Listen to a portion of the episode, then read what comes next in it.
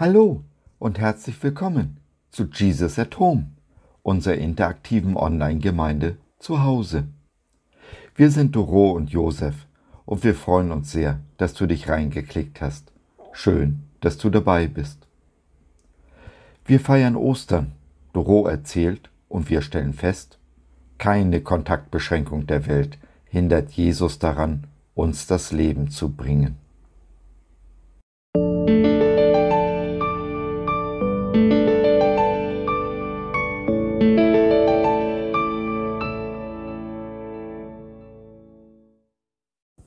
Werde jetzt einige Gedanken dir zusammenfassen zur Ostergeschichte nachzulesen im Lukasevangelium.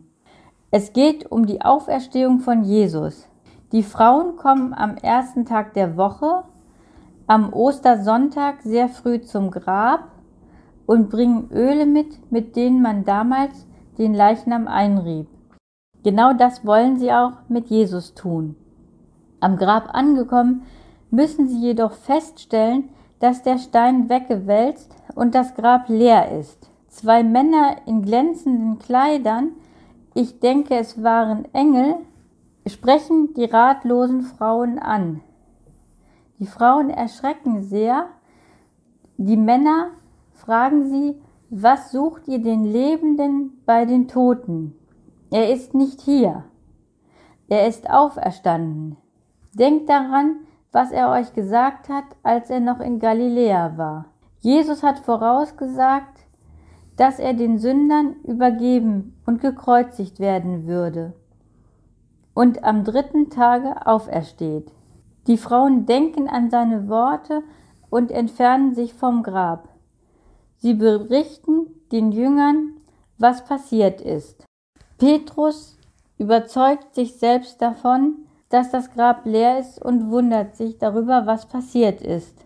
Interessant an dieser Ostergeschichte finde ich, dass es mal wieder die Frauen sind, die das Osterwunder zuerst entdecken, obwohl oder auch vielleicht gerade weil sie damals in der Gesellschaft nichts galten. Jesus hat sich gerade ihnen auf besondere Weise zugewandt und offenbart, so wie es auch schon vorher in den Evangelien in anderen Situationen mehrfach berichtet worden ist. Sie glauben und verkünden seinen Jüngern, was geschehen ist.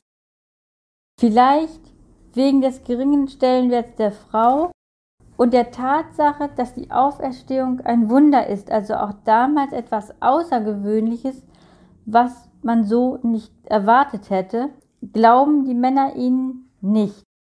Man sagt auch heute, das Osterfest sei das höchste christliche Fest, das empfinde ich genauso. Welche Bedeutung zum Beispiel hätte das Weihnachtsfest ohne Ostern? Ich empfinde Ostern als etwas Besonderes, als ein Neuanfang. Jesus hat allen Erwartungen zum Trotz über den Tod gesiegt.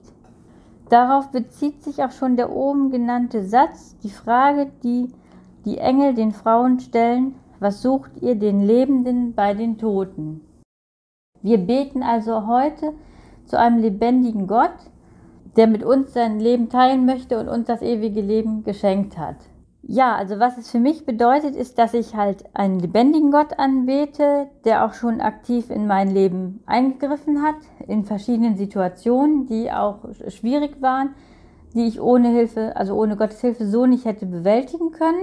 Zum Beispiel ähm, die Tatsache, dass ich halt zu früh geboren bin und trotzdem überlebt habe, die ist ja auf jeden Fall durch Gott gekommen. Und das hätte er ja ohne dieses Wunder gar nicht tun können. Also als ein, ein Götze oder eine Figur, die im Zimmer steht, hätte mir ja nicht behilflich sein können. Das kann nur ein lebendiger Gott, der aktiv in unser Leben eingreift.